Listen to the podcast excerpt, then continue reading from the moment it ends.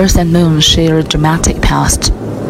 Scientists believed that 4.5 billion years ago, a rogue body as big as Mars smashed into a young planet, forever changing its destiny. They call this event the Giant Impact. The spectacular collision turns Earth into a blazing ball of molten rock, firing up our atmosphere to several thousand degrees Fahrenheit, and flings many trillions of tons of rocky debris into our orbit. This debris begins to collide and merge, and eventually the moon is born.